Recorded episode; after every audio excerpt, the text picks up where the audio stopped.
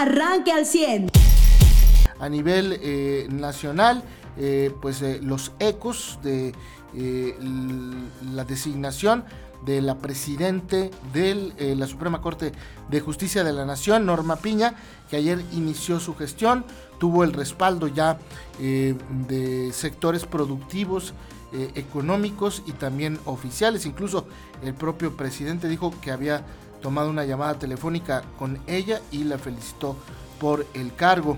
Eh, también los ecos de Ciudad Juárez, después, como decimos en México, después de ahogado el niño, eh, tapado el pozo, eh, ya transfirieron a más de 190 internos de ese cerezo de Ciudad Juárez por su alta peligrosidad a otros cerezos federales. Sin embargo, el neto sigue libre y al menos ayer ya los actos de violencia extrema se tranquilizaron en la frontera de Chihuahua con los Estados Unidos, allá en Ciudad Juárez. Los preparativos continúan para la visita de los presidentes Joe Biden y eh, Justin Trudeau de Canadá, el primero de Estados Unidos, el segundo de Canadá.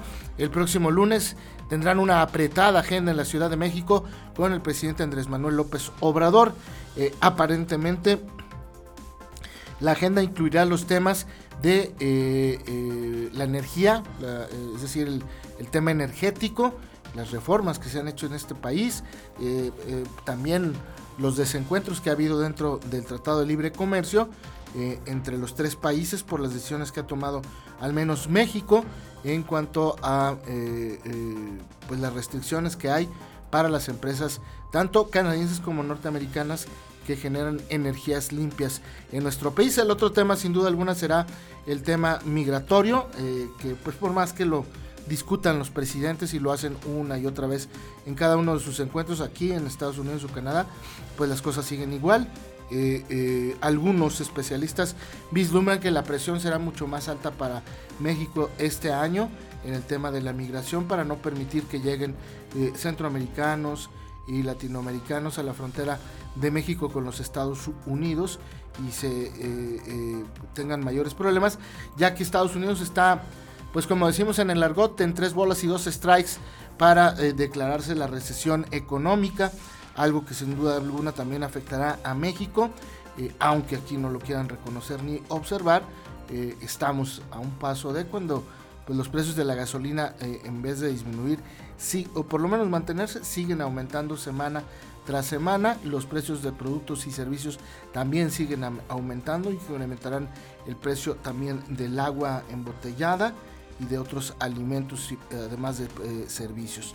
Así es que, eh, pues, eh, en plena crisis económica, en, plena, en pleno inicio de enero, con una cuesta financiera muy importante, más allá de las tasas de interés, pues la situación económica del país no es la mejor.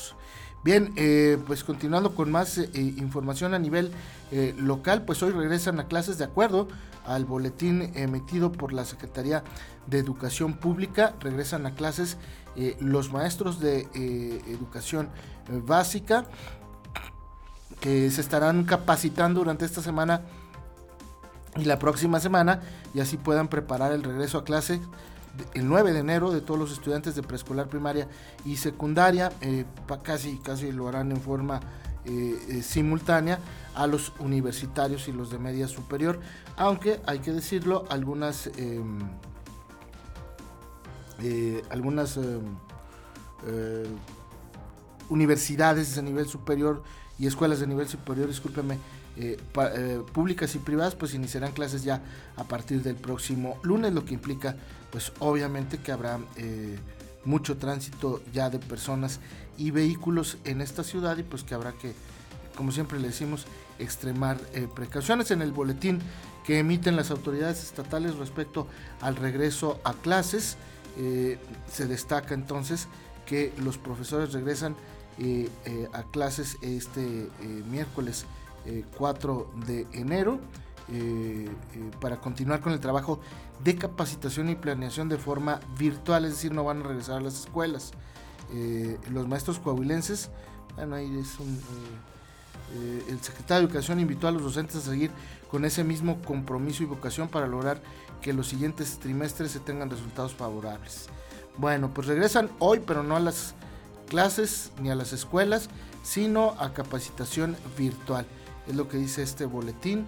Eh, los profesores iniciarán su trabajo desde casa el día de hoy. No dice hasta cuándo, pero por lo pronto eh, pues, eh, se sabe que hoy inician a partir del 4 de enero en forma virtual, tomando capacitación y planeación en sus hogares. El calendario oficial del ciclo escolar tiene un total de 190 días de clases, eso dicen ellos, porque seguramente son menos, y pues eh, empieza o, reinicia a partir del 9 de enero cuando miles de estudiantes regresen a las aulas. Eh, pues es parte de, la información también a nivel local que se genera. y bueno, pues en los deportes, este jugador de la NFL que tuvo un paro cardíaco durante un partido entre los Bills de Buffalo y los bengalíes de Cincinnati. Eh, sigue aparentemente internado, intubado, eh, no ha habido pues mayores avances en su eh, reporte de salud ni lo que ha dicho la NFL, solamente que confirma que este juego entre los dos equipos, el de Buffalo y el de Cincinnati, ya no se va a realizar, quedará el standing como quedó antes del partido y ya no se va a realizar. Y el equipo de Buffalo, donde juega este eh, joven de 24 años, eh, eh, Damar Hamlin, tampoco ha informado sobre el estado de salud que priva en este momento del safety. solamente se establece extraoficialmente que la vida del joven corre peligro y pues que estarán esperando las 72 horas de rigor después de haber sido ingresado a un hospital. No se sabe si ha sido intervenido quirúrgicamente o no este joven, pero pues hasta este momento no hay mayores avances en su reporte eh, en el hospital donde lo atienden allá en eh, Cincinnati donde eh, se realizaba el juego. En el clima, pues ahí viene el Frente Frío número 21, tiene impacto sobre todo en las temperaturas, los niveles mínimos por la mañana y por la noche, los parámetros altos, digamos, no tienen ningún problema, va a ser un día agradable con temperatura muy agradable y pues en los espectáculos eh, este joven saltillense, Alex Carrillo. Eh, él es ilustrador y eh, fue incluido en la revista The Forbes como uno de los 100 mexicanos más creativos en el mundo. en esta lista están gente como Guillermo del Toro o Alejandro González Iñárritu, cineastas que están nominados o prácticamente tienen una nominación al Oscar en este año y que son directores de cine pues que ya han ganado incluso el Oscar en otra ocasión. En el tema educativo también es eh, nombrado Giovanni de la Peña como nuevo rector de la Universidad Autónoma de la, del Noreste, la Guane, aquí en Saltillo. Felicidades a Giovanni y a toda la comunidad educativa de Guane. Eh, y pues eh, prácticamente esa es la información que tenemos para el día de hoy. Y en el tema político, pues las convocatorias eh, ya el PRI abrió su convocatoria para el proceso interno y elegir al gobernador, pero al candidato, o bueno, registrar, generar los registros de quienes aspiran a la gobernatura eh, y también a las diputaciones locales. En Morena será eh, la Comisión Nacional de Procesos la que designe el proceso de selección del candidato a gobernador y también de sus diputados locales, aunque habían dicho que quien fuera el defensor de la 4T sería el candidato a gobernador. Eh, el tema de la aclaración eh, cabe porque pues hubo una reunión de consejeros estatales que solicitaron eh, una renovación al proceso y que no sea Armando Guadiana el candidato a la gobernatura, que sería el virtual, tomando en cuenta lo que había dicho Mario Delgado y el propio Morena. Esos son los dos frentes, lo que han establecido y lo que han emitido de información durante esta semana. Mariano, te saludo con gusto y con cariño. Bienvenido, muy buenos días. Gracias, Charlie. Muy buenos días a ti y al auditorio. Y sí, es, eh, digamos que en, Morena en particular, en esto que mencionas, es como una eh, división de las cosas en las que inciden los del partido a nivel estatal y las cosas en las que inciden en el proceso electoral y son como pues dos organismos diferentes. Una cosa es una comisión electoral, que son los que determinan y que ya enviaron un documento con las características, este, o vaya, con el método, ¿no? Las expectativas del método de selección para determinar quién será su candidato. Y otra muy diferente es la vida del partido en el Estado, donde los consejeros tienen opinión, tienen voz y voto Y claro, si para la vida del partido los, la mitad de los consejeros más uno eh, les parece alguna cosa, pueden afectar la vida del partido al interior del Estado, pero no el proceso de selección y el método de selección que se determinó a través de una comisión. Y, y esto pues, fue acordado por los propios este, integrantes, o sea, no es como que de repente dijeron, ah, es que nos cambiaron las reglas, no, pues eso ya, ya lo sabían, ¿no? Es más, más bien lo que ha pasado es que han querido hacer modificaciones por un berrinche particular este, últimamente, pero bueno, pues yo creo que eh, eso está claro. Ayer fue el, el, presidente del tema que platiqué con el representante ante el Instituto Electoral de parte de Morena en, Coahuila y, me aclaraba eso, a ver, pues es que no está sujeto a así los consejeros del Estado, de los consejeros del partido del Estado, les es el proceso electoral que depende de una comisión nacional, punto. O sea, no es, este, pues ellos podrán tener su opinión y manifestarla si es una cosa, pero ya que se cambie o que se modifique por una solicitud, pues no, no, no depende de ellos. ¿no? Sí, y además esa regla ya la conocían eh, quienes participaron ¿Sí? en el proceso y, y estos consejeros y, y por, me parece que eh, no hicieron eh, o, o, no protestaron porque el, el, resultado en ese momento pues era incierto, pero la verdad es que si eh, hubieran ganado, creo que no hubieran protestado esos mismos consejeros, ¿no? O sea, para unas cosas sí protestan y para otras no. Ese es el, como decíamos en el rancho, el meollo del asunto, ¿no? Así es. Cuando pierdes no te gusta y reclamas y descalificas y cuando ganas ni, ni pío dices, ¿no? Así. Y este, digo que eso lo hemos visto este, en, escalar en todos los niveles, ¿no? Y en todos los partidos además, ¿eh? Cuando ganaron nadie criticó el, el, al INE ni, ni nadie sí, criticó no. nada de todo, sí, por fin hubo democracia, decían un montón de cosas y y ya cuando ya no quieren, pues ya el INE. No, ya cuando perdieron el Congreso, no, el INE sí. tiene que desaparecer claro. y cosa. Y... Este, y bueno, también el, el, en el otro tema de, digamos, este, esta elección que va a ser una, este, como, vaya, como pocas veces antes o como nunca antes, pues prácticamente una cuestión de dos partidos, digo, sí hay otros, este, sí habrá este, otras fuerzas políticas, pero prácticamente está todo dividido en dos. Y por el otro lado, el PRI este, este, sacó su convocatoria para este, el, pues, al proceso de selección y está establecido que pueden participar tanto para la selección, la integración y la, este, vaya, el, el, propio proceso interno, no solamente militantes y simpatizantes, simpatizantes sino pues, prácticamente cualquier persona que le interese la vida interna del PRI puede decir, ¿sabes qué? Sí me parece que sea este, eh, este candidato, no me parece que sea este candidato, yo quiero registrar a esta persona y de hecho admite que ni siquiera sean militantes. Esto obviamente tiene, atendiendo a una convocatoria que debe ser así abierta debido a que pues están integrándose en una ¿Van en alianza? En una alianza, así es. Entonces, el PRI no podía sacar una convocatoria y decir solamente priistas, pues porque una cosa es que yo aspiro a que el quien gane sea extraído de mi partido y la otra es, pues no la puedo cerrar a que solamente sean partidistas porque entonces dónde está la alianza, ¿no? Entonces, pues esto admite también registros de ciudadanos, esto admite registros de cualquier persona que tenga la aspiración y que quiera hacerlo a través del PRI. Así está prácticamente hecho. E incluso para el método de, de selección, es decir, al momento en que vayan a decidir, van a poder votar panistas y perredistas dentro de este proceso de elección interna. Así es. Eh, a nivel local, en este momento, Mariano, se reporta el atropellamiento de una mujer eh, eh, que es reportada como grave en Paseo de la Reforma, pues ahí justo frente a un supermercado que ya tiene mucho tiempo. Uh -huh.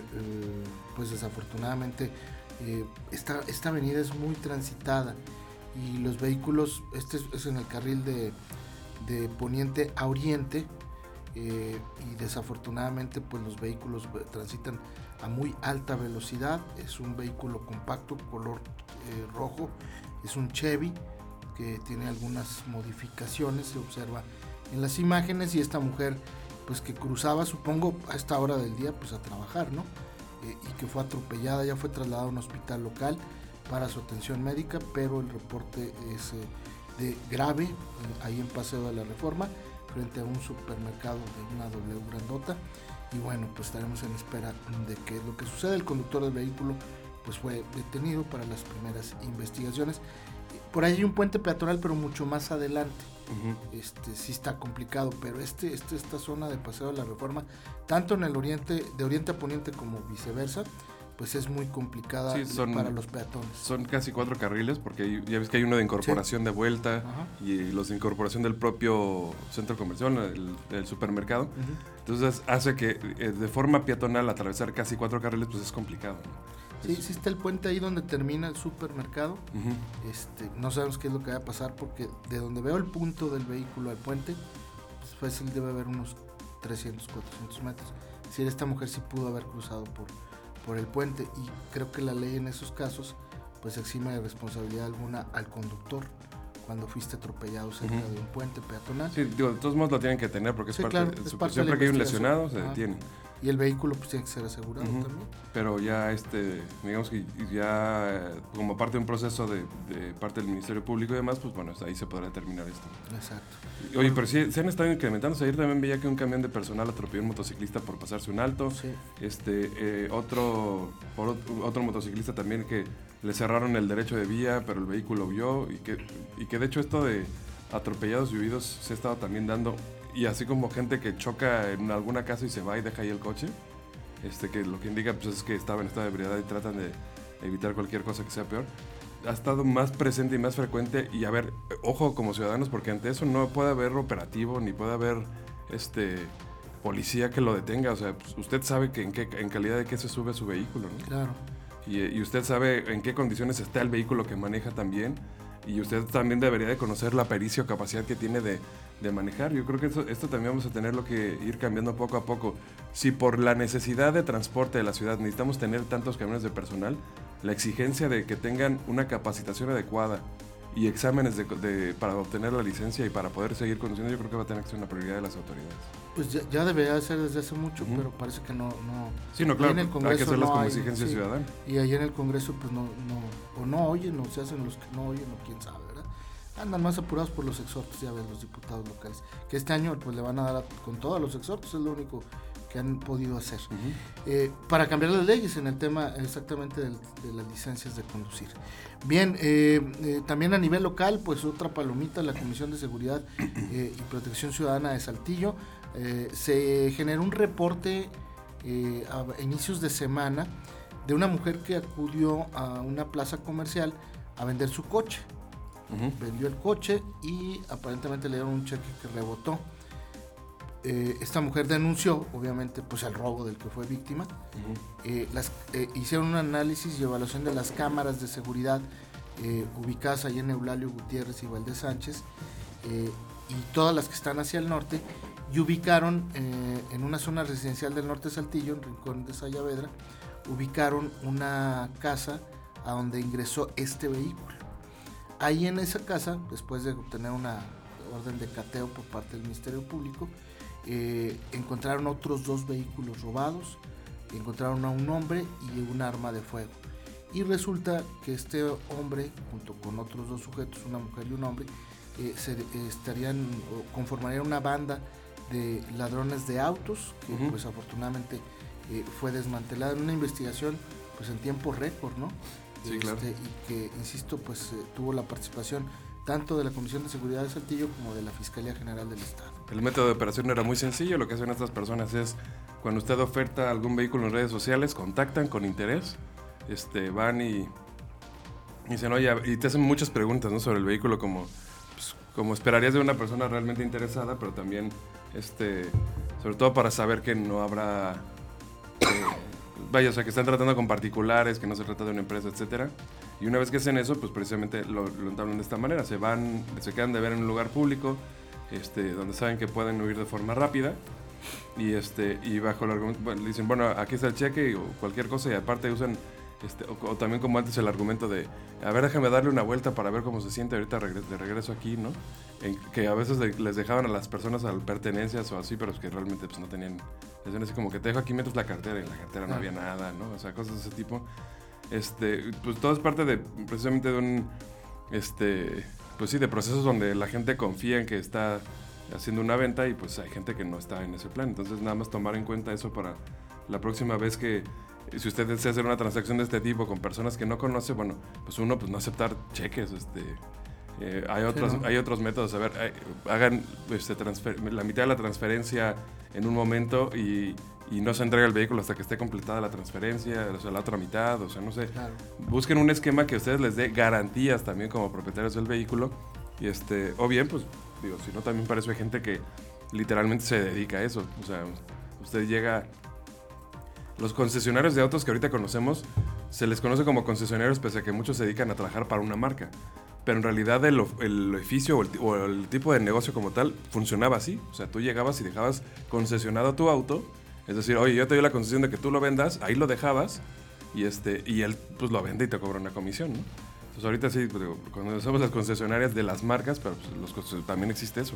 Los lugares donde tú llevas tu coche y, te lo- y alguien te lo vende. Es muchas veces hasta te lo compran ellos. Obviamente ellos pues, le van a tirar a ganar y te lo van a comprar muy barato, pero si tú que venderlo, pues se puede, Muy bien. ¿no? Muy bien, pues hay que tener mucha precaución porque esta Claro. banda incluso eh, llegó un lavado del norte Saltillo. eh, una mujer llegó y dejó su coche. Después eh, ellos la estuvieron como venadeando o monitoreando y eh, llegaron a reclamar el coche como si fuera suyo. Digo, error del lavado donde se los entregaron. ¿no? Bien, pues es parte de la información que tendremos el día de hoy para usted. Por lo pronto nos vamos a la primera pausa comercial. Son las 7 de la mañana con 27 minutos, 7 grados centígrados la temperatura en el valle. Tenemos rola, Mariano, para Sí, la pausa. razón. Ya después platicamos el, este, te digo, las reacciones del presidente sobre el- la, la magistrada y bueno, la- las reacciones en Sí. general, ¿no? Este, que, que bueno, esto en el, en el tema del Poder Judicial, pues yo creo que tampoco que decir, ah, como ya eligieron a, una, a otra persona, este, ya lo del plagio y eso ya se nos olvidó, yo creo que no, ¿verdad? No, tiene que seguir investigando Claro. y en caso de ser responsable, pues que se le aplique la ley, ¿no? Y si viste, yo no sé si lo quiso hacer como en chiste, como burla o como que el, este, el, el ex, el expresidente del Poder Judicial, Arturo Saldívar. Arturo Saldívar, que hizo un video de, diciendo, Sí. pues me voy de la presidencia, pero no de TikTok o algo así. Sí. Y se para y, y le pega así como si fuera López Dóriga. Sí, sí, sí. Con mucha creatividad. ¿no? Ah, así como que, ah, bueno, hablando de plagios. pero pobre bueno, no. hombre, pobre hombre este eh, Arturo Saldívar. Digo pobre porque es eh, protagónico, soberbio, hedonista. Sí, claro. Es un tipo eh, difícil de entender. No estoy cuestionando su capacidad profesional, pero su personalidad es muy cuestionable. Sí, Y, con este video que sube, pues confirma eso, ¿no? Que es soberbio, es vanidoso, es Así es. hedonista. Este, y qué bueno que pues ya se va a la banca, ¿no? Por lo menos eso es lo que Usted ya está informado. Pero puedes seguir recibiendo los acontecimientos más importantes en nuestras redes sociales. Nuestras páginas de Facebook son Carlos Caldito Aguilar, José Lo de Velasco y Mariano de Velasco. Al 100.